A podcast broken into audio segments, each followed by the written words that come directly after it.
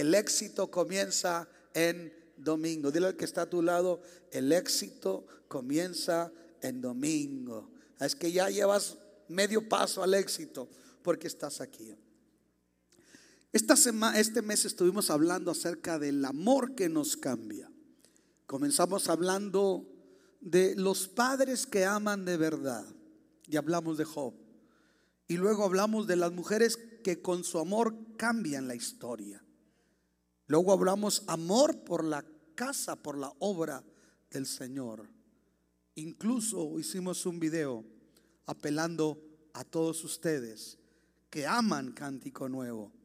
Pero hoy quiero amar de quiero hablar, perdón, de los hijos que aman a sus padres. Los hijos que aman a sus padres. ¿Cuántos hijos hay aquí el día de hoy? ¿Cuántos hijos hay aquí? Ok, Dios los bendiga a todos los hijos. Yo sigo siendo hijo y toda tengo una mamá que me llama y me regaña. Así es que Dios nos ayuda a ser buenos hijos. Y, y para ello me gusta la historia de Abraham e Isaac en el capítulo 22 de Génesis. Así es que quiero pedirle que vaya conmigo a Génesis capítulo 22. Génesis capítulo 22. Y vamos a leer del versículo 1 y leemos el 1 y el 2, pero quiero que se quede con la Biblia abierta porque vamos a estar analizando el capítulo 22, ¿ok? Dice así Génesis 21, 22, perdón, 1. Esta vez voy a leer la Reina Valera para eh, acoplarme con aquellos que no leen otras versiones. Dice la Reina Valera 22.1 de Génesis. Y aconteció después de estas cosas que probó Dios a Abraham y le dijo, Abraham, y él respondió, heme aquí. Y dijo, toma ahora tu hijo, tu único, Isaac, a quien amas, y vete a tierra de Moria y ofrécelo allí en holocausto sobre uno de los montes que yo te diré.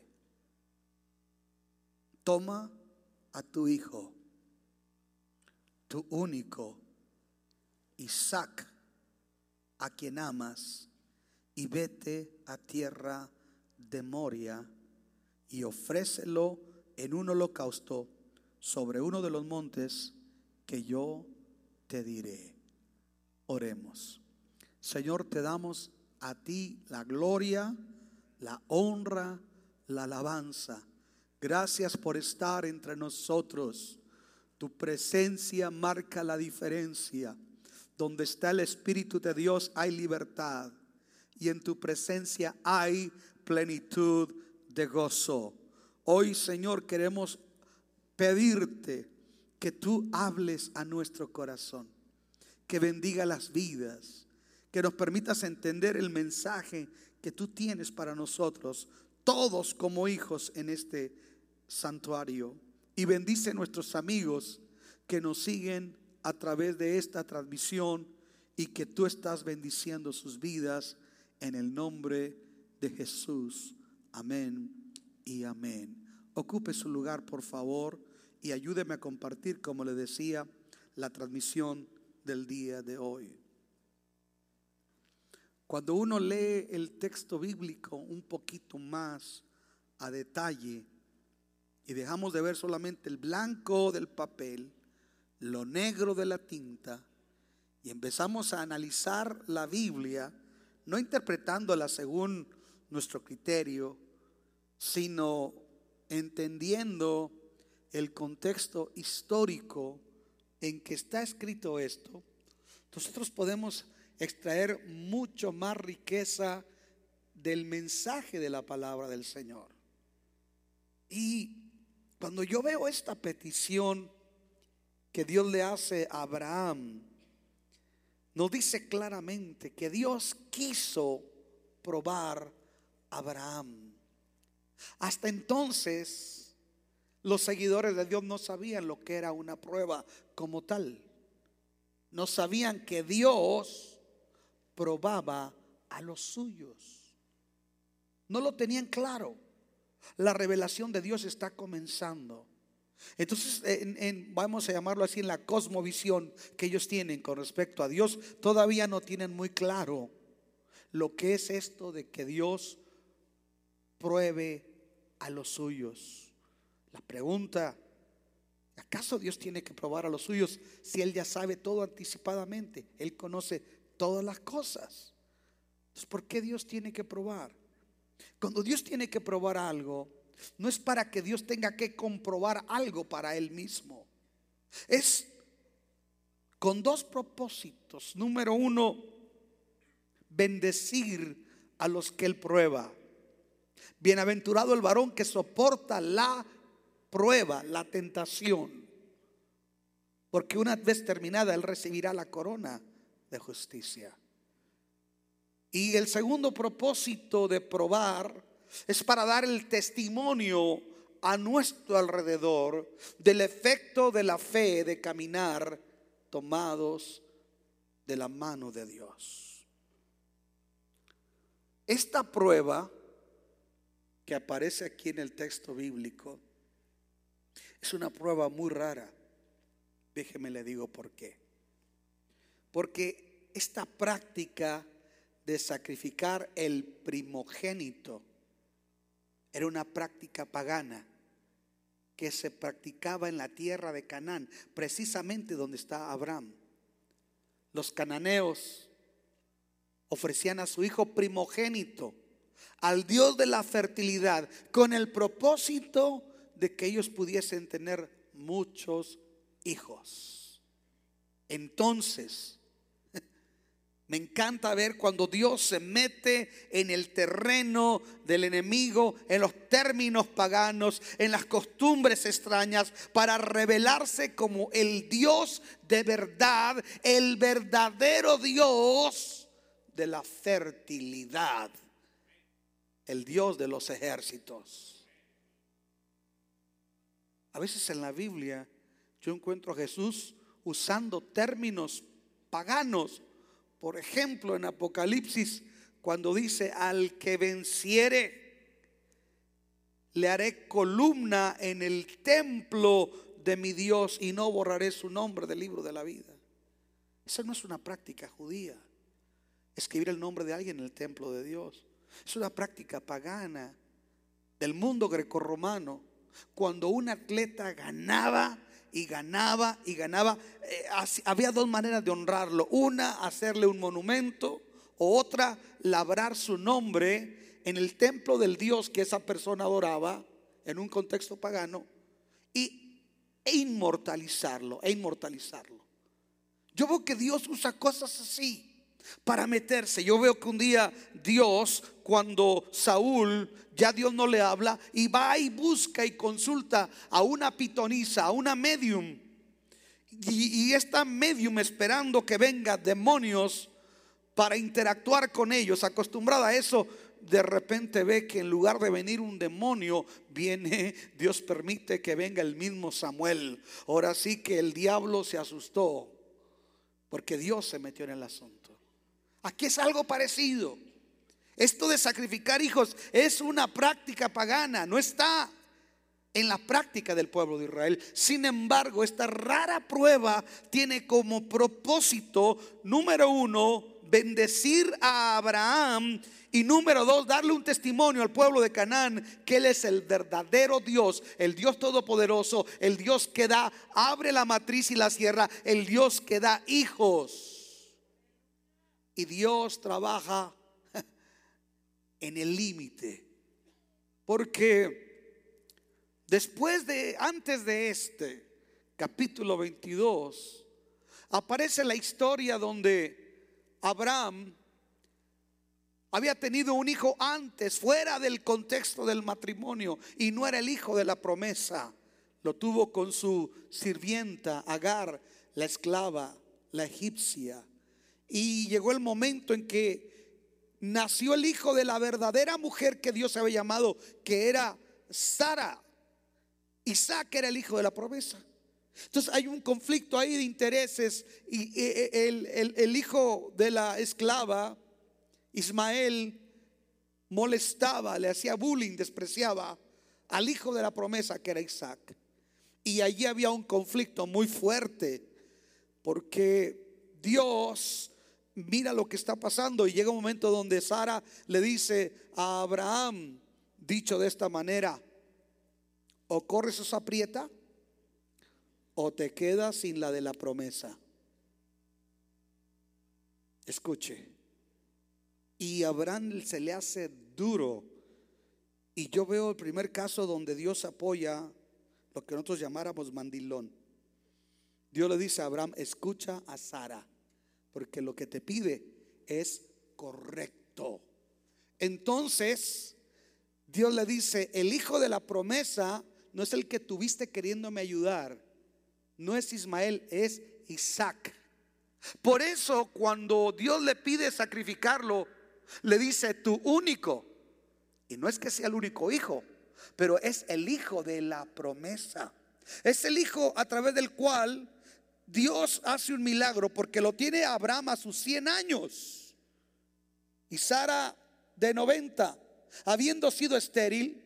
El primer avivamiento en la Biblia es cuando un anciano recibe fuerzas para concebir y doña Sara se embaraza a los 90 años.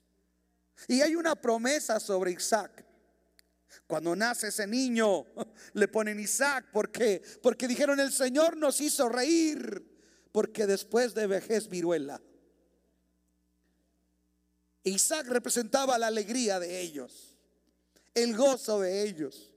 Isaac representaba la promesa, la fidelidad de Dios, que Dios cumple lo que Él promete, aunque ellos se equivocaron queriendo ayudarle a Dios. Dios les dio a ese hijo llamado Isaac, que quiere decir el Señor me ha hecho reír o alegría.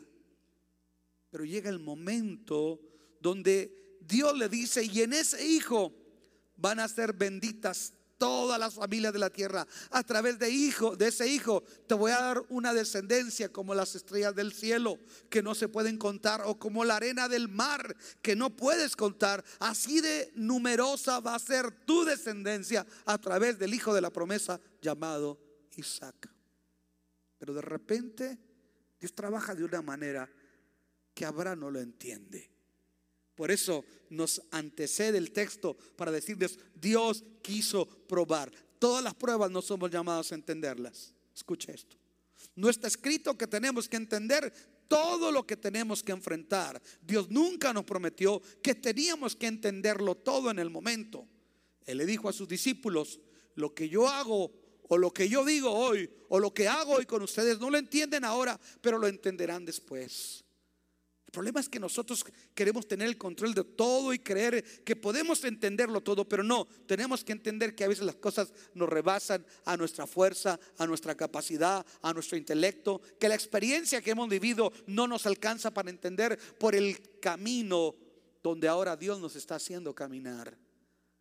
Porque, ¿cómo es posible Dios le da un hijo, el único, el de la promesa, y luego ahora le dice, sacrifícalo, como lo hacen los sidonios, los cananeos, sacrifícalo, ofrécelo en holocausto en el monte Moría, donde yo te voy a enseñar.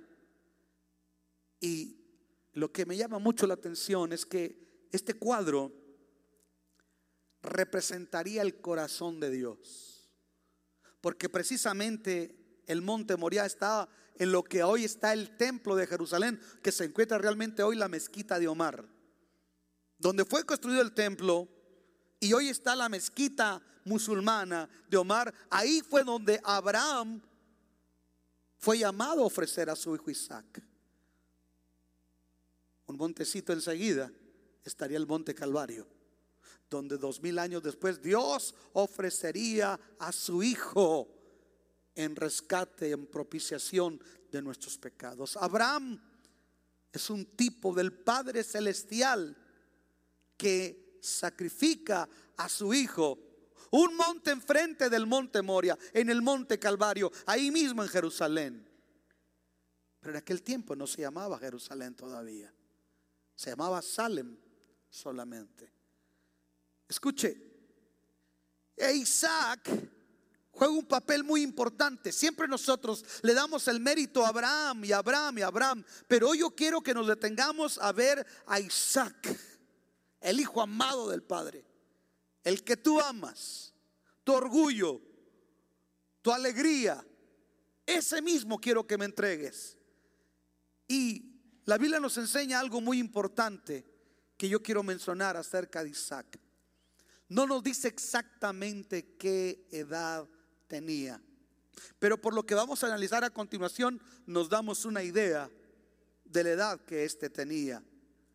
Cuando Dios le pide sacrifícalo, Abraham no consulta con su esposa. Imagínese que Dios me dijera, ofréceme a Benjamín, al chatito, al que se parece a ti, al que toca la guitarra, al que tuviste en tu vejez y que yo le dijera a Tere, Tere, Dios me pidió esto. No, Tere me envenena.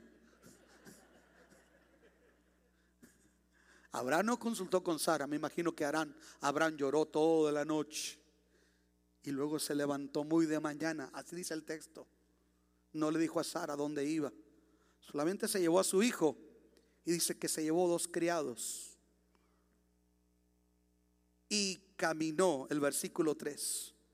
Y lo primero que yo veo aquí es un hijo que está dispuesto a ir y caminar con su padre en medio de las pruebas. Punto número, número uno. Los hijos que aman a sus padres están dispuestos a caminar con ellos en medio de las pruebas y en medio de los días difíciles. Esa era la prueba de Abraham. ¿Qué tiene que ver Isaac? ¿Sabe? Yo puedo decirle que cuando Dios prueba al Padre, prueba toda la familia. Y si alguien va a entrar caminando en esa prueba de automático, son los hijos. Ahí está su hijo levantándose temprano caminando con su padre y con los dos criados, sin preguntar, sin objetar, simplemente papá está caminando en la prueba, papá Abraham está sombrío, papá Abraham tiene muchas preguntas sin respuesta en su mente, pero qué lindo es ver a su hijo caminando en medio de la prueba en medio del dolor. Qué maravilloso. Puedo hablar como padre. Ver que cuando Dios nos ha probado, a Tere y a mí, y hemos pasado por circunstancias difíciles, nuestros hijos desde niños han caminado con nosotros. Edwin y Abraham se llegaron a quedar dormidos de niños en la butaca de la iglesia. Son hombres de iglesia. Mis hijas crecieron en la iglesia. Se durmieron en las bancas de la escuela dominical. Corrieron en el templo. Jugaron, hicieron travesuras. Jugaron al culto que predicaban. Pero también les tocó ver los momentos difíciles. No solamente los momentos donde su papá y, su mamá, porque Tere yo predicaba y Tere cantaba. Lo que muchos de ustedes no saben es que Tere canta. Canta, pajarito. Y esos niños caminaban y no había, no había los recursos, hermano. A veces yo llegué a predicar hasta cuatro veces un domingo, daba en la mañana, porque no era esos evangelistas hoy que no se someten a nadie. Yo era evangelista y yo daba escuela dominical en mi iglesia. Tenía compromiso con mi iglesia. Y ahí iban mis hijos conmigo en la rutera. que no teníamos auto. Nos estábamos acordando anoche porque me regaló unas botas el hermano este, Roger. Y, me acordé que una vez íbamos yo y Edwin a la iglesia y yo iba a dar un estudio, estaba dando un estudio al tabernáculo y teníamos la reunión los miércoles. Y, viene la rutera y yo salgo corriendo y trae unas botas, yo no usaba casi botas, hermano, y por hacerle la rutera así cuando de repente, pum, al suelo, se me torció un tobillo. Y no me levantaba nadie. Y Edwin, tenía como unos 8, 10 años. Ahí está el pobre levantándome. Dijo, no me vaya a machucar la rutera, que nos vea que, aquí estamos tirados. Llegaron a, bajarse de un camión a otro para ir a una iglesita hasta la periferia a predicar con, conmigo. Les tocó ver el poder de Dios moverse. Llegué a estar predicando campañas. Y recuerdo que un día estaba una persona molestándonos porque porque nosotros éramos evangelistas de ganar almas, de predicar cultos al aire libre. No había equipo, por eso tengo la voz del abuelo Chabelo. No había equipo sofisticado como hoy. Hoy evangelistas le piden, quiero una plataforma de 20 por 30 de fondo. No, nosotros no pedíamos nada. Era un privilegio traer una Biblia grandota, Thompson, así. Quería verme como predicador. Tenía 22, 23 años. Tenía mis dos hijos ya. Y recuerdo que un día un hombre vecino ponía el estéreo a todo volumen de esa gente fea, endiablada, que los hermanos tienen el culto al aire libre allá en el, en el barrio, en Ciudad Juárez, y aquel vecino le sube a las de Vicente Fernández y de lo que quiera, y, y la puerta negra, y uno está ahí predicando, hermano. Y recuerdo que eh, el poder de Dios cayó ¿Se acuerda de esos cantos? Y el poder de Dios se siente aquí. Y el poder de Dios se siente aquí. Espíritu consolador. El poder de Dios se siente. No, ustedes están muy sofisticados. Se emocionan nada más ahí con los cowboys y con mugrero y medio, pero por Cristo no le sacan un amén, ni con tirabuzón. Y ahí estoy yo predicando, como diría el hermano Galindo, eso la cochinilla echándole ganas. Y de repente aquel hombre que estaba endiablado, hermano, de repente sale corriendo de su casa y dice, ya no puedo. Y llega donde yo estoy corriendo con una botella en la colonia azteca y cae a mis pies de rodillas, dice, ya no puedo. Apagó el estéreo, dijo, no puedo. Siento que me muero. Siento que se abre el infierno y me traga. Dios se manifestó tan poderosa esa, e, e, esa ocasión. Una hermana me dijo, pastor, yo miré una luz fuerte detrás de usted. Yo no sé si sería ángeles, pero hubo manifestaciones de ese tipo y mis hijos estuvieron expuestos a ello y esas son bendiciones. Ellos me vieron predicar solo al aire libre porque era presidente de evangelismo en la iglesia y un sábado no fue nadie, pero ahí estaba yo y Edwin chiquito y él estábamos dando tratados con un megáfono en la, en la avenida Juárez, ahí en la plaza del mariachi. Pero también les tocó ver el lado difícil de la iglesia. Porque a veces la gente lo que no se atreve a decírselo al pastor se lo dice para que lo escuchen los hijos. Aunque no digan amén. Lo que usted no sabe es que en los momentos que no han sido gloriosos, mis hijos han caminado conmigo no los menosprecie, porque ahí donde los ve de pollos, como dijo Cantiflas, tienen más plumas que un gallo. Abraham camina con su padre en medio de la prueba. Segundo acto de fidelidad de Isaac hacia su padre. Dice, el verso 3 dice, y Abraham se levantó muy de mañana, enalbordó su asno, tomó consigo dos siervos suyos y a Isaac su hijo, y cortó leña para el holocausto, y se levantó y fue a un lugar. y Dios le dijo, al tercer día, alció Abraham sus ojos y vio el lugar de lejos. Entonces dijo Abraham a sus siervos, esperad aquí con el asno. Yo y el muchacho iremos hasta allí y adoraremos y volveremos a vosotros. Yo he aprendido y yo doy gracias a Dios por todos los que sirven.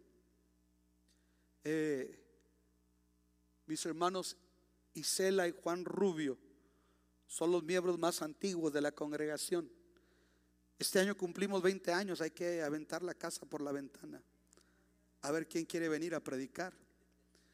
Este, pero de los 20 años, yo creo ellos tienen unos 18 de o 19. Más o menos, ¿no, hermano Rubio? Y yo doy gracias por, por, toda la gente que sirve. Hay gente linda que ha servido aquí por años. Y menciono a él para mencionarlos a todos, como no como el más viejo, sino como el más veterano miembro de la congregación, ¿verdad? Pero yo he entendido algo. Abraham llega hasta cierto lugar con su hijo y con dos siervos. Pero llega un momento donde los siervos ya no pueden ir más allá con él. Y llega un momento en la vida ministerial donde uno tiene que atravesar situaciones donde el más lindo de los hermanos ya no puede entrar más allá. Porque es un asunto estrictamente donde los que tienen que pagar el precio es Abraham y su hijo Isaac. Yo doy gracias por la gente que ha trabajado, que camina, su fidelidad es invaluable. Dios les pague. Pero estoy muy consciente que ha llegado momentos donde solamente mi esposa, mis hijos y yo. Y si yo le platicara historias que llegamos a vivir. ¿Sabe? Lo que le comento a continuación no se lo digo para vender una historia de que usted cobre simpatía, sino para que entienda, porque yo pienso a veces como pienso. Cuando se tardaba mi residencia en llegar y Dios nos bendecía y nos bendecía, yo creí que los pastores en el paso lo iban a celebrar, pero me di cuenta que no, que hay gente que es envidiosa. Yo dije gente que es envidiosa. Si usted no aprende a celebrar la bendición de otros, usted está postergando el tiempo para que llegue lo suyo. Y hay pastores que decían, ¿cómo es posible que este mocoso, nosotros tenemos 30 años aquí y él en menos de 10 años, Dios les está dando un edificio y, los, están viendo todo eso? ¿Cómo es posible? En lugar de decir, Jehová dio, gloria a Dios. Hubo gente que nos hizo daño, hubo pastores que nos amenazaron. Yo quiero ser muy claro, la gente, la gente más buena y la más mala yo la he conocido en la obra de Dios. Judas no era un ateo, era uno de los doce. Yo recuerdo que un día llegué a mi casa. Esa mañana yo antes iba al radio a predicar en vivo. Yo sentía el poder de Dios y salgo tan contento y veo a mi esposa con un rostro amarillo, decaído. Y le digo, ¿qué te pasa, mi amor? Y me hablaron pastoras. Ellas saben que yo no digo su nombre por ética porque se les acaba el ministerio. Yo las bendigo y las perdono. Pero me dijeron, Luis, dicen que están juntando firmas para echarte del paso. Ah, le dije, pues yo creo que lleva la firma del diablo también. Ese día llegamos a mi casa y todo en el jardín estaba quebrado. No fueron ateos. Yo sé quién fue. Mientras es una cosa, otra, no llegaba a mi residencia. Y Dios nos bendecía. Y entre más nos tiraban, uno de los hombres más ricos de la ciudad, el dueño del Cortés, me invitaba a su oficina. Decía, pastor, quiero que venga una junta de negocios. Y yo decía, ¿por qué a mí me invita? Es que, es que, mira, yo, yo no sé, pero yo veo algo especial en ti. Yo dije, no va a ser de la otra banqueta este señor. No, no, pero era un hombre que decía, no, yo sé Mira, yo veo algo de Dios en ti. Cuando agarramos el otro edificio, fue y compró la bandera eh, eh, cristiana y la bandera americana y me la llevó. Fue y nos llevó un microondas, fue y nos llevó una cafetera mientras acondicionábamos el otro edificio. Me acuerdo que alguien se me echó para atrás en el contrato, hermano, y, y me dio tanta pena porque habíamos dado nosotros 8 mil dólares y otros 7 mil de depósito. Y yo no hallaba cómo decirle porque me estaban dividiendo la iglesia en medio de ese paso. Siempre que avanzamos, gente carnal y endemoniada se va a levantar dentro de la misma iglesia. Jesús le dijo a Pedro que el mismo diablo lo estaba usando. Asegúrese de conectarse con Dios porque a veces usted se deja usar por el diablo. Y una señora dice que Dios le dijo que no le íbamos a hacer. O sea, el hermano que estaba dentro del proyecto dijo, pastor, pues yo voy a sacar mi firma porque una señora me profetizó y me dijo que, que no la vamos a hacer. Imagínense en medio proceso de agarrar ese edificio que me divide en la iglesia. Es duro. Y me acuerdo que aún este señor, le dije, Señor, no hay cómo decirle. Pasó esto, me dijo, pastor, no te preocupes. ¿Sabes una cosa?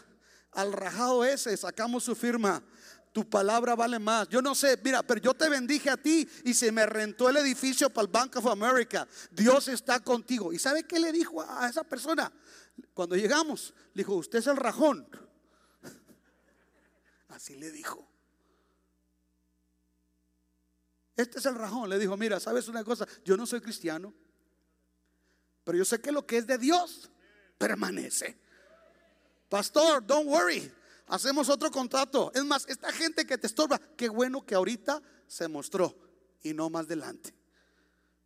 Pero si usted supiera cuántas veces pasé humillaciones de gente cristiana en el paso, que se dicen ministros, que nos querían chantajear, nos querían hacer daño y Dios nos bendecía y Dios nos bendecía. Recuerdo que a veces uno se puede hacer fuerte por cierto tiempo y mi residencia tardaba en llegar y se dieron cuenta y dijeron, lo vamos a mandar para Juárez. Ellos no sabían que yo estaba mis papeles adentro, pero estábamos una línea larga para que llegaran. Y sabe una cosa, nos llegaron a humillar, nos llegaron a hacer tantas cosas. Y a veces yo cuando oía a Jorge Ramos, hasta endiablado se me hacía, hermano. Y a veces, muchas veces me hice fuerte, pero me acuerdo un día, vivíamos en la Tyrone y me acuerdo un día que estaba escuchando tanto eso y tantas amenazas y tanta gente. Escuché que yo empecé a llorar y, y, empecé a paniquearme y empecé, no sé, porque uno es humano, hermano, también. Y me acuerdo que me solté llorando y caí al suelo. Y mis hijos, Abraham y Edwin, pusieron sus manos y dijeron, papá, Dios no nos trajo hasta aquí para volver atrás. Papá, Dios está contigo papá, el que debía alentarlos a ellos, ellos eran jovencitos de 14, 13 años, ellos fueron los que me alentaron a mí. Y yo entendí que llega un momento donde los hijos que aman a Dios, que aman a sus padres, caminan con uno en los días grises, donde uno se equivoca, donde uno no tiene ánimo. Asegúrate de caminar con tus padres. Asegúrate de honrarlos. Asegúrate de orar por ellos. Asegúrate de que ellos entienden y sepan que tú los honras todavía. Isaac va caminando con su padre cuando ya los otros no pueden ir más allá. ¿Cómo terminó mi historia? Ahí le va el chisme para que no se quede. Capaz que se enoje y dice, mañana le echo la migra, ¿verdad? Me acuerdo que me llegó una invitación de Austin por el gobernador Rick Perry para estar en, en Austin. Yo no pude ir. Todo pagado, hermanos. Y me llegó una de la Casa Blanca, porque yo escribí un poema sobre la reforma migratoria en aquel tiempo. Y me llegó una invitación electrónica. Yo tengo esos correos electrónicos de la Casa Blanca para estar. Y, yo, yo, quisiera, pero este, pues de ahí del aeropuerto sí llego, pero quién sabe si salga.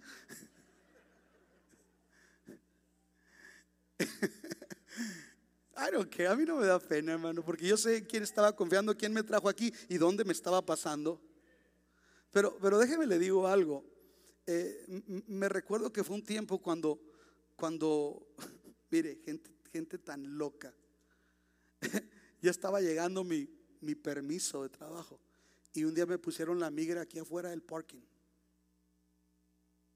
Y le puede decir la pastora y el nombre de la iglesia. Y creyeron que me iban a asustar. Por lo que le puedo decir que cerré la oficina y no salí en todo el día.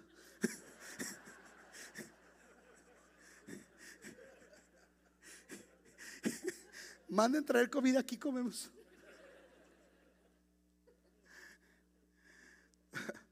Pero que me llega la invitación para la Casa Blanca y que me llega de residencia. Me puse mi primer traje y el primer lugar que yo salí del paso fue directamente a Washington, D.C., a la Casa Blanca. ¿Qué sentirían esos hijos de Belial? Cuando me quisieron hacer mal y vieron que Dios me abrió la puerta para estar allá. Con mi mejor traje, yo y Tere, bien monos, en el Capitolio, en la Casa Blanca. Tengo un testimonio, lo guardé donde dice nombre del pastor, el logo de la Casa Blanca, el Paso Pastors Association, reverendo, reverendo, porque en la Casa Blanca me dicen reverendo. Reverend Luis Alba Rodríguez, alias El Uyoyoy.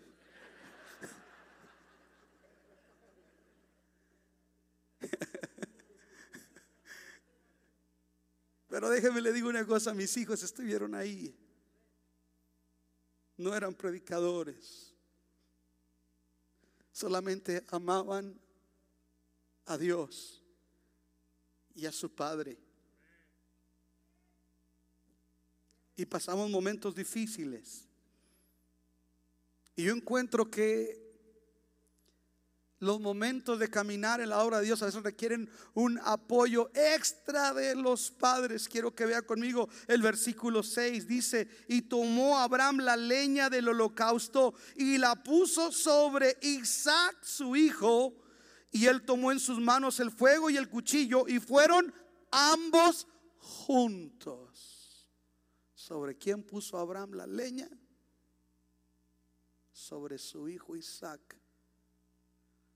Hay un tipo de carga que solamente la pueden llevar los hijos. Hello. Isaac aprendió a cargar leña para su padre, a llevar la carga de su padre. Yo sé que a veces muchos de nosotros miramos y, y, déjeme le digo una cosa, y a mí me molesta que medio mundo critique, solamente critique al pastor Chris Richard, pastores envidiosos aquí en El Paso. Yo voy a ir con los hombres, en este hombre a hombre con mis pastores, al hombre a hombre de, de vino nuevo.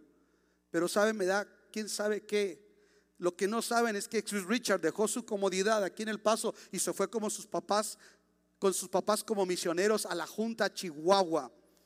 Y cuando usted oye a Chris, dice Luis, yo era un rancherito de la Junta Chihuahua.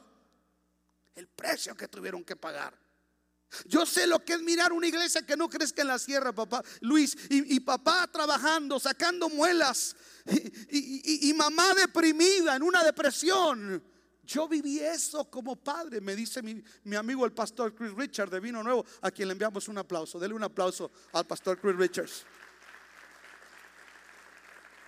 Ese hombre cargó leña para su padre. Si ahorita está donde está, es porque él honró a su padre. Y hijos que honran a sus padres, Dios honra a los que le honran. Él cargó leña y caminó con él. A veces que los hijos llevan cargas que los padres deberían de llevar. Pero ellos van cargando leña. Ellos van llevando un precio.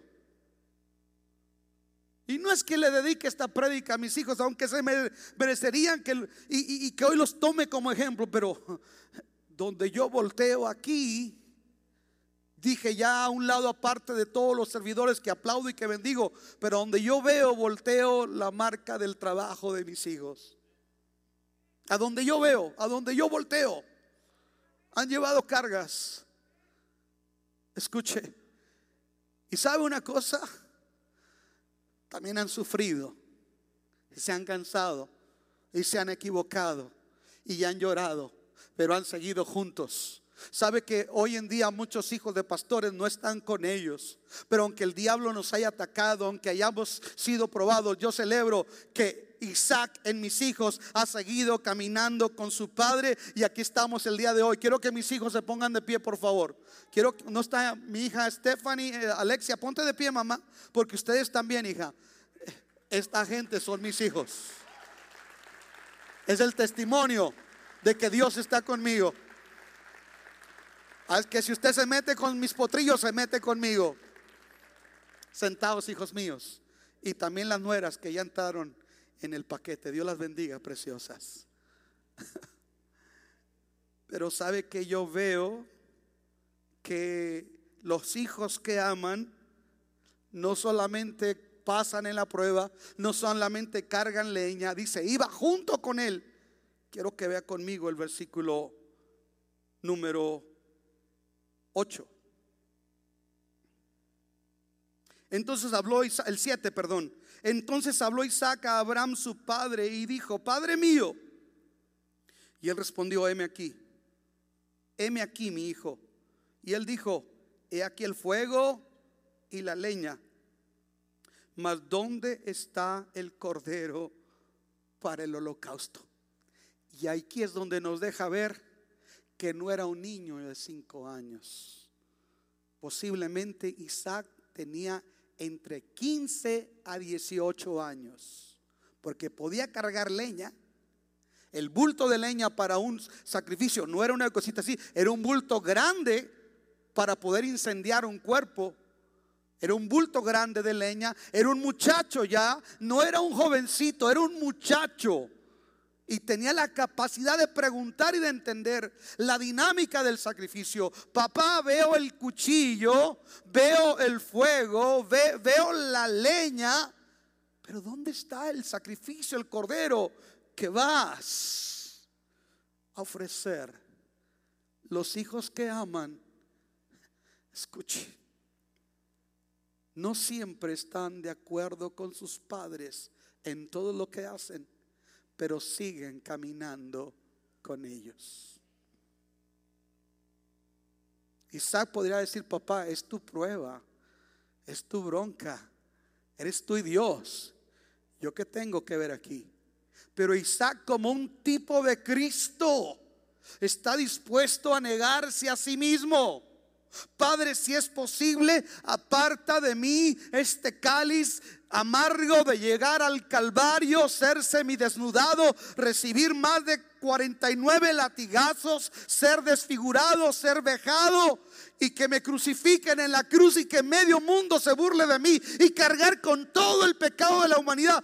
Padre, si hay otra manera de salvar a la humanidad, aparta de mí este cáliz. Y es tan grande la agonía que se produce una hematodrosis a través de sus glándulas sudoríferas. Eh, eh, se, rompen los vasos capilares y sale sangre y sale sudor. Solamente ocurre cuando hay mucha tensión. Es el equivalente a un stroke, no más que en lugar que reviente adentro, revienta hacia afuera. Y eso debilita mucho a alguien. Y solamente ocurre en un contexto donde hay mucha angustia, mucha tensión interna. Isaac sabía que él era el sacrificio. El Isaac entendió que él iba a ser sacrificado. Los hijos que aman saben sacrificarse por los padres. Yo dije, los hijos que aman saben pagar un precio de sacrificio. En un momento, cuando uno de mis hijos se cansó y se rebeló. Y yo lloraba y le decía, hijo, dime qué hice mal. Me acuerdo que un día nos salimos esperándolo yo que llegara en la noche. Y nos salimos al auto para platicar. Y yo lo decía con mis lágrimas, hijo, dime qué hice mal, dime en qué me equivoqué. Dijo, papá, no, hijo, tú eres el mejor predicador del paso. Para mí tú eres el mejor, papá. No hay problema como predicador.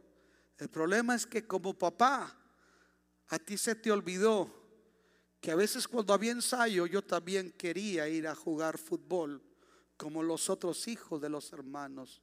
Se te olvidó, papá, que yo también me equivoco como cualquier otro hijo de los hermanos, pero como yo soy el hijo del pastor, siempre hay una carga y una presión sobre mí. Por eso, papá, déjame, tengo mi propia experiencia. Y cuando Dios trate conmigo allá en el mundo, yo regreso. Y dije, es cierto, es cierto. A veces sacrifiqué muchas cosas con mis hijos, con mi familia. Por eso anoche que, que le dediqué la canción Gema a mi esposa, dije, no me importa qué piensen los fariseos. Cuánto precio ha pagado mi esposa y mis hijos. Y de cuántas cosas nos hemos abstenido para agradar a gente que a veces ni valora. Y según las estadísticas, cada cuatro años va a brincar a otro templo con sus mañas. Aprendí que el principal ministerio antes que la iglesia es mi familia. Porque nadie va a hacer por mí lo que mi esposa y mis hijos solamente ellos pueden hacer. Escuchen esto. Benji, con Benji hijo, vamos a jugar lo que tú quieras. ¿Qué quieres jugar hoy? Béisbol, béisbol. Papá, no quiero béisbol. Vi a Messi, quiero, quiero una camisa del Barça, el soccer. De repente me dijo, papá, quiero unos guantes. Ya tengo mi nombre de boxeador. Voy a ser el gallo. ¿Quién sabe qué me dijo? Le dije, no, hijo, no sabe lo que está diciendo. Ese es Benji, así se le mete en onda si quiere ser. Ahorita es Pepe el Toro, se siente carpintero. Abraham empezó a hacer muebles. Y el otro día traía 20 dólares, no sé qué. Le dijo a mi esposa, llévame a Home Depot, voy a comprar una cinta, un martillo y no sé qué. Y, quiero sorprender a mi hermano en la carpintería. Y dice Abraham que le dijo, Abraham, mira, yo voy a poner esto, pero quiero que seamos socios. Mi nieta es una tremenda atleta, jugadora de fútbol. ¿Y sabe qué? Yo no tengo problema si a veces como la excepción, algún domingo, tiene que llegar con el uniforme del partido. O alguno de los dos papás faltó para apoyarla a ella. No, no crean que soy tan, tan, tan legalista. No, no, no. Lo único que le digo a mis hijos, asegúrense que ella sepa que es el día del Señor y que ustedes tienen que tener una enseñanza con ella y que ese juego es la excepción, pero lo principal, lo principal está ya con el Señor.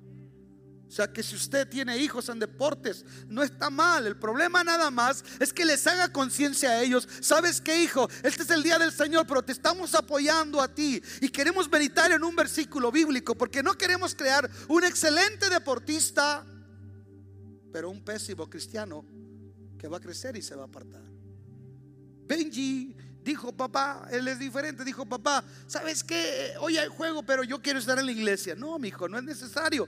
Tu mamá puede ir. No, papá, yo quiero estar en la iglesia. Fueron diferentes.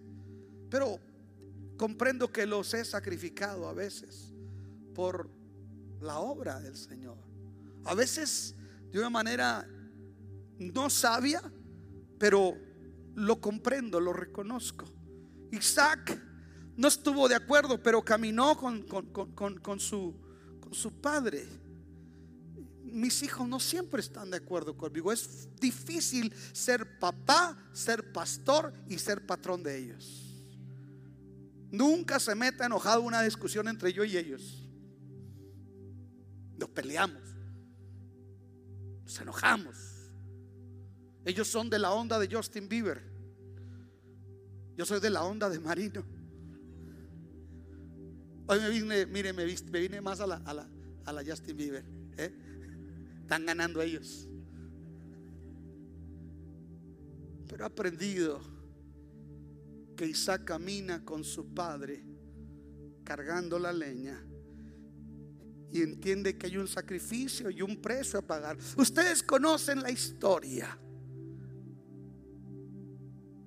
Abraham llega al monte Moria. Y cuando está para sacrificar a su hijo, él le declaró algo antes. Le dijo, el Señor se proveerá. Dios va a suplir. Dios se va a manifestar. Solamente ellos y yo sabemos a veces situaciones donde hemos tenido que decir, bueno, si esto es de Dios, Dios va a proveer y Dios lo va a suplir. Porque vamos a ser sinceros, no todos ustedes son fieles a Dios. No todos ustedes ofrendan y diezman. Y déjenme les digo una cosa, yo no quiero ser rico, a mí no me mueve el dinero. A mí lo que me preocupa es que podamos pagar lo que tenemos que pagar. Y muchos de ustedes, perdónenme, son consumidores de, mensajes. No le gusta algo aquí, brinca para allá con sus mañas. Pero sigue igual robando a Dios. Pero ellos saben que tenemos un Dios que nos prueba, pero que siempre responde. Que nunca nos ha dejado y que nunca nos ha desamparado. Y que ese Dios sabe honrar. Porque porque cuando Abraham está listo para sacrificar a Isaac, un ángel le dice, detente Abraham, porque he mirado que temes al Señor. Pero todos le damos el mérito a Abraham. Pero yo quiero que pensemos en Isaac, que se está dejando amarrar. Isaac, que tal vez está llorando, dice, papá, ¿por qué? Pero ¿por qué yo? Y ahí está Isaac, sufriendo, llorando. La Biblia no nos dice. Perdón, pero yo no creo que Isaac estaba risa y risa. Yo creo que Isaac estaba viviendo un momento como el de Jesús en la cruz. De... Termino con esto.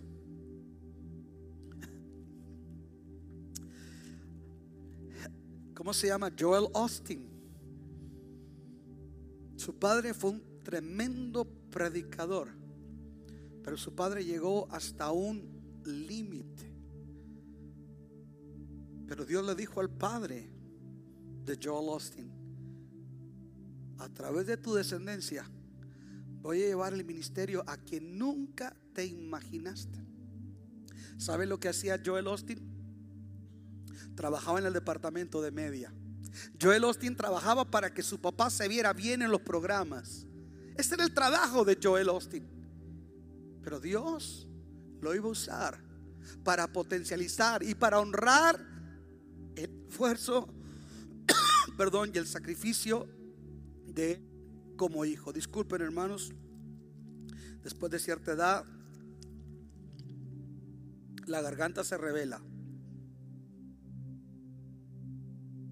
Que vean cómo Dios bendijo a Isaac. Capítulo 26 de Génesis. Es decir, vaya cuatro capítulos adelante. Versículo 12 del capítulo 26. Ahora Isaac está en la tierra de Gerar y dice, Génesis 26, 12, y sembró Isaac en aquella tierra y cosechó en aquel año ciento por uno. Pero esa tierra era un desierto. Los demás no cosechaban, pero los demás no habían cargado leña. Pero los demás no habían pasado por un proceso que este hombre pasó como hijo. Versículo 13, el varón se enriqueció y fue prosperado y se engrandeció hasta hacerse muy poderoso. Y tuvo hato de ovejas y hato de vacas y mucha labranza. ¿Y los filisteos qué? Le tuvieron envidia. Yo no sé qué es lo que Dios vaya a hacer a través de mis hijos. Yo sé que todos tienen un llamado. Yo no sé. Yo lo que le puedo decir es que los van a empezar a ver a ellos dos más ministrar. Yo les digo a ellos, párense como hombres de Dios. Vivan su vida con alegría. Pero párense como hombres de Dios. Aprendan a llorar en la presencia del Señor. A decirle, dame una palabra para bendecir este pueblo. A servir a la gente por amor. Si, si algo les pido yo a mis hijos, sirvan siempre por amor. Nunca esperen nada porque la recompensa siempre vendrá de Dios. Sean pastores que no importa cuántos te topen, no pagues mal por mal. Siempre bendigan a los que los maldicen. Nunca envidien a otro que prospera. Celebren las bendiciones de otro. Carguen leña hoy porque mañana Dios los va a engrandecer y los va a bendecir y los va a prosperar. Porque ese es el Dios que honra y bendice a los hijos que honran y que aman a sus padres. Póngase de pie, por favor. Quiero pedirle a todos los hijos que están aquí que, que pasen aquí al frente. Todos los hijos. Por favor, pasen al frente. Todos los hijos, vénganse. Por favor.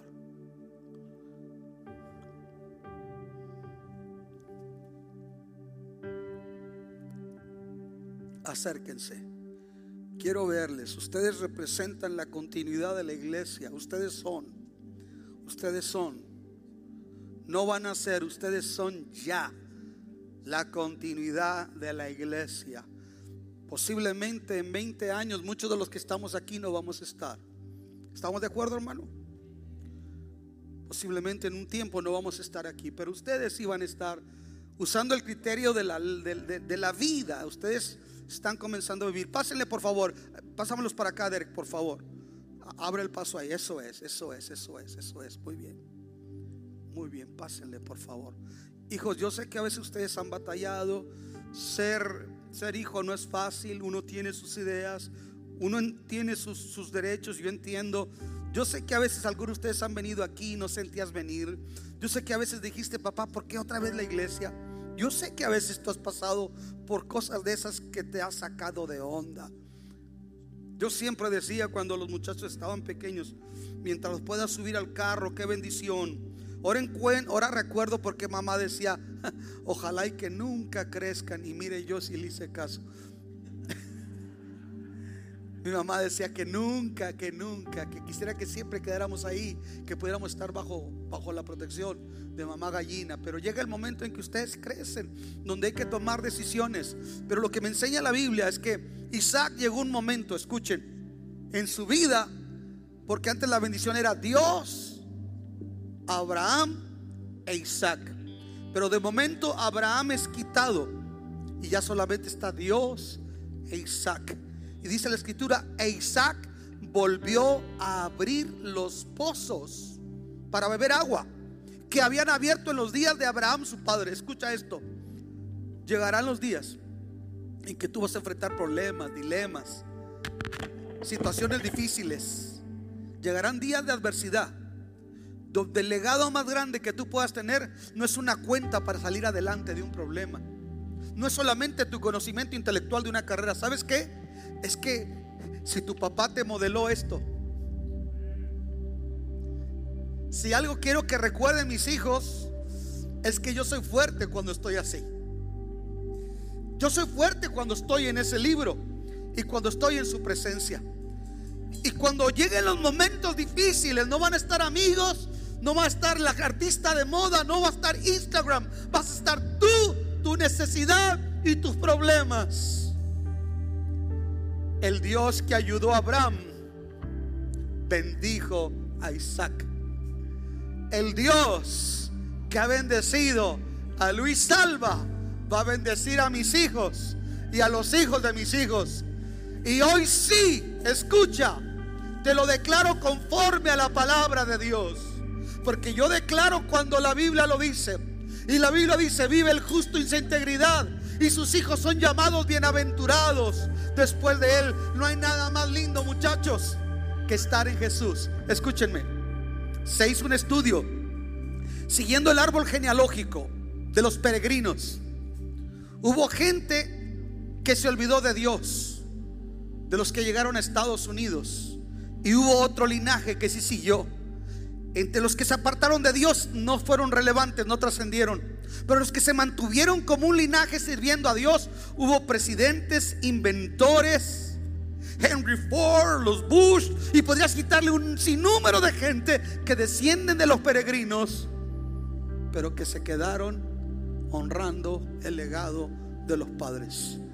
Hoy yo quiero pedirles perdón a nombre de todos los papás por todos los errores que hemos cometido, porque a veces la hemos regado y la hemos regado bien feo. Quiero pedirles perdón. Porque a veces no los hemos considerado, los hemos subestimado y a veces los hemos herido. Por quedar bien con otros los hemos sacrificado ustedes. Pero hoy déjame te digo, Isaac, Dios conoce cuánto has caminado junto a tus padres. Dios conoce cuánto has cargado leña para otros. Dios conoce cuántos altares de sacrificio tú has tenido que pasar. Pero hoy estoy aquí para decirte, el Dios que conoce tu vida tiene los mejores días delante de ti. Solamente levanta tus manos. Ese Dios te quiere abrazar. Ese Dios te quiere tocar. Ese Dios te quiere bendecir. Cierra tus ojos. Precioso Jesús. Maravilloso. Adelante. Precioso. Mi Padre.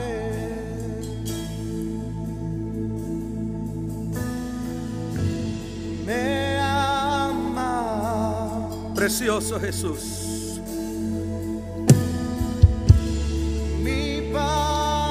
Sí, Señor. Levanta tus manos, joven. Mi Padre me ama. Dios sabe que tú amas a tus padres.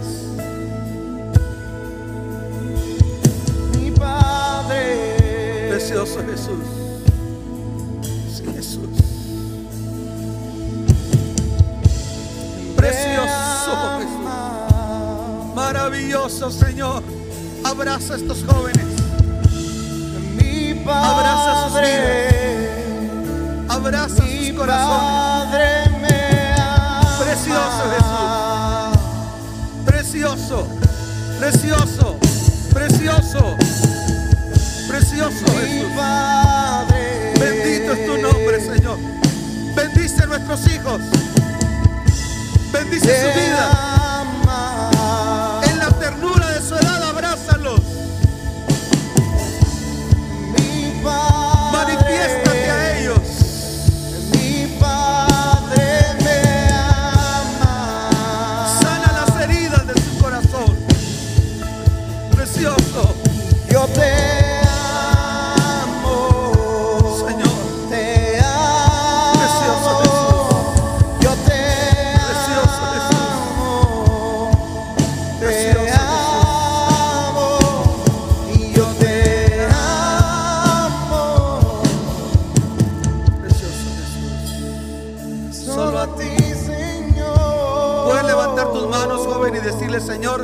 Yo te amo.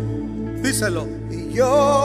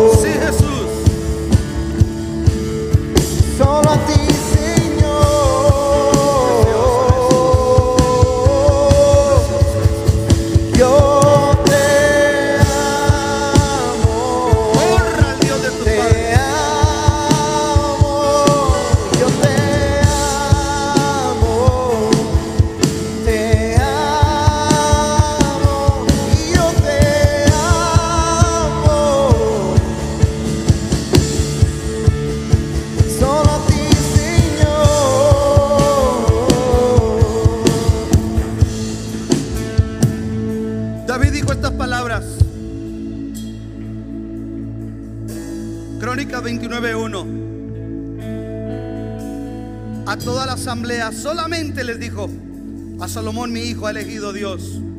Él es joven y tierno de edad y la obra es grande, porque la casa no es para hombre, sino para Jehová Dios. Lo que Dios va a hacer a través de su iglesia lo va a hacer a través de ustedes. Escucha, no, no postergues más. Tarde que temprano, si no has entregado, te vas a entregar a Jesús. No esperes terapia intensiva. No esperes una corte, no esperes una desilusión, no esperes que te golpee la vida. Ahorita, ahorita, abre los pozos de la fe de tus padres. Ahorita, bebe de lo que tus padres han bebido. Yo quisiera invitarlos a todos ustedes, jóvenes que inclinarán su rostro y me permitan orar. Si todavía tú no has entregado tu vida al Señor, este es el momento, el mejor momento. Tú te vas a sorprender lo que Dios va a hacer en tu vida. Lo que tus padres soñaron, Dios lo va a exceder en ti. Pero sirve a Dios con todo tu corazón. ¿Te atreverías a hacer algo conmigo? ¿Serías capaz de ponerte de rodillas en este altar, joven? Dobla tus rodillas. Vamos a hacerlo. Dobla, ponte de rodillas sobre este altar. Precioso Jesús. Precioso Jesús. Córtala y nos quedamos con el piano. Precioso Jesús. Dobla tus rodillas. Pueden extender sus manos conmigo para bendecirlos. Padre, en el nombre de Jesús, te presentamos a nuestros hijos. Tú sabes lo que ellos han batallado, lo que ellos han sufrido. Tú conoces todo acerca de ellos. Hoy yo te los presento, Señor. Gracias porque están aquí en tu casa. Gracias aún por los que vinieron a fuerza. Como sea, llegaron aquí. Y tú recompensas una actitud de fe de sus padres en ellos. Toca sus vidas. Bendícelos. Sánalos. Todo corazón herido. Todo espíritu que ha sido quebrantado por la vida o por los padres mismos, sánalo en este momento. Pon aceite fresco sobre sus heridas. Pon tu gracia y tu divina presencia. Que todos y cada uno de ellos puedan experimentar tu amor. Que el Dios de sus padres no es un mito. Que el Dios de sus padres es real. Que es bueno. Y que su misericordia permanece para siempre. Abrázales. Recíbeles como a hijos. Ahí donde estás, joven, repite estas palabras. Y di conmigo, Dios de Abraham, Dios de Isaac y Dios de Jacob. Padre eterno, hoy vengo ante ti, te entrego mi vida, mis temores, mis frustraciones, mis sueños, mis anhelos, mis debilidades, aún mis pecados, lo que me avergüenza, lo rindo a ti y te pido perdón. Jesús, recíbeme como a hijo, sálvame, abrázame con tu amor, con tu preciosa misericordia y con tu bendita gracia.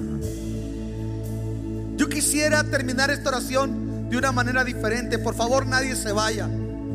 Quiero que vengas a buscar a tus hijos aquí. Por favor. Ven y busca a tus hijos aquí. E impon tus manos y empieza a bendecirlos. Empieza a bendecir tus hijos. Empieza a bendecir tus hijos. Empieza a hablar bendición sobre ellos.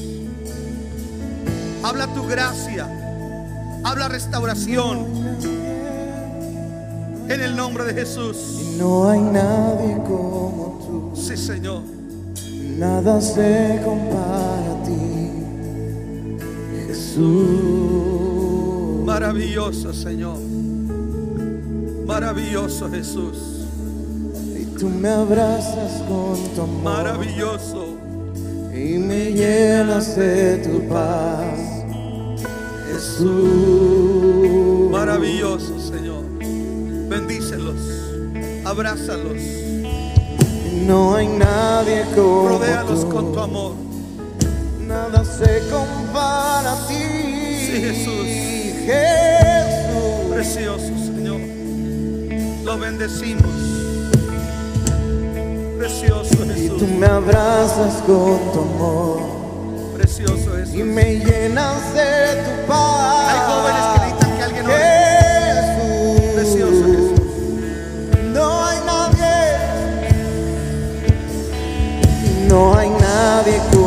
tú. Sí, Señor Jesús.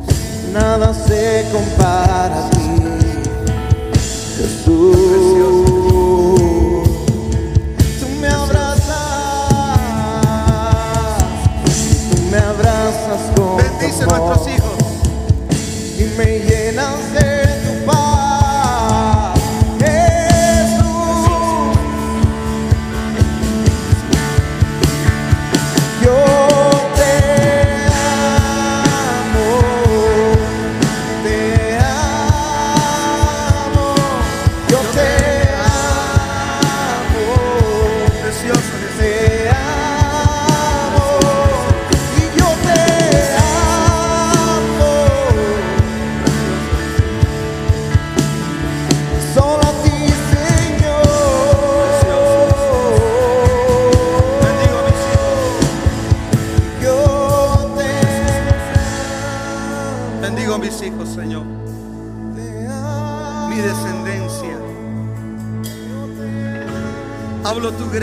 sobre ellos.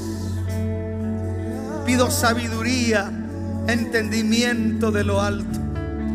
Dales hambre de tu presencia, de tu santidad. Un bautismo de compasión por los perdidos. Llénalos de tu Espíritu Santo. Visita a esta generación con tu poder. Visítalos con tu gracia. Visítalos. Espíritu Santo, visítalos. Abrázalos. En el nombre de Jesús. Sana sus corazones. Pon aceite en toda herida. Abrázales. Bendíceles. Glorifícate en ellos, Padre. Cancelo toda obra del enemigo. Hablo bendición y no maldición. Hablo victoria y no derrota. Hablo la gracia de Dios sobre nuestros hijos. En el nombre de Jesús. En el nombre de Jesús. Precioso. Precioso Jesús. Mándame a Benji, por favor. Ven acá enfrente, Benji. Córrele. Precioso Jesús. Precioso. Quiero que hagamos algo.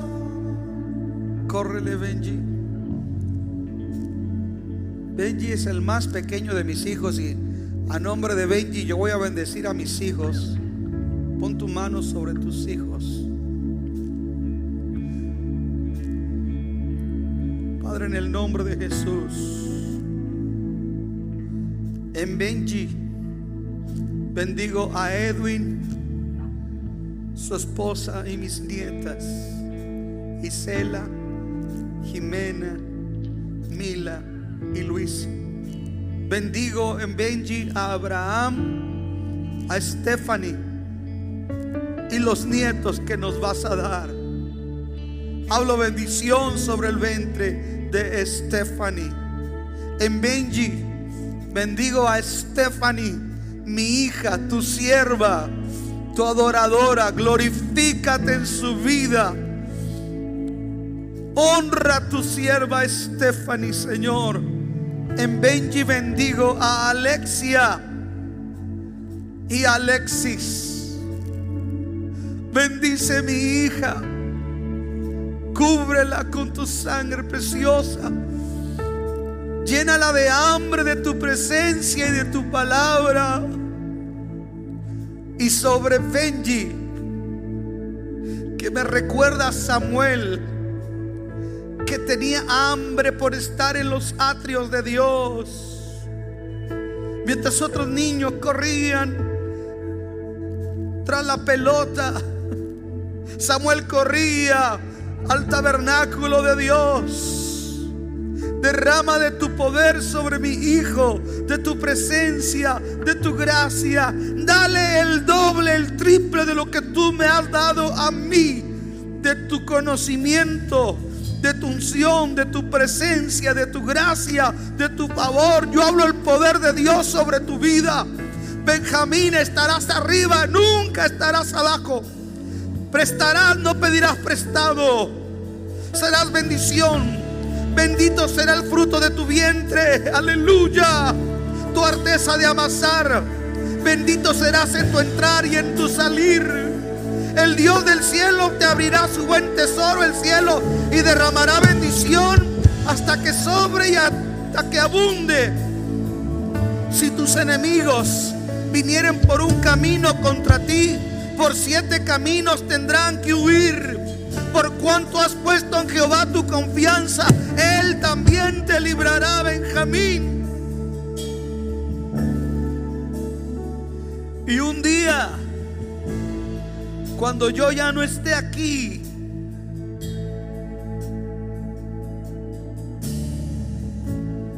te esperaré en el cielo, sabiendo que cargaste leña, que caminaste conmigo y que los tuyos también recibieron un legado de fe. Te bendigo, Benji, y bendigo a cada uno de mis hijos, desde el primogénito hasta ti, en el nombre de Jesús. Amén. Amén.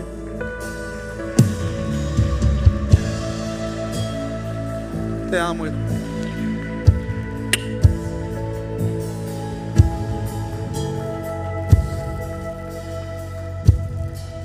Aleluya. Quiero quiero compartirles algo que Benji hizo. Si si en media pandemia entró a la recámara y me dijo, "Papi, prepárame, enséñame." ¿De qué, hijo? ¿De qué quieres que te prepare? Enséñame la palabra. Porque si yo soy, yo quiero llevar a Cántico Nuevo a otro nivel. Es el corazón de mis hijos. Te amo mucho, papá. ¿Quieres decir algo? No.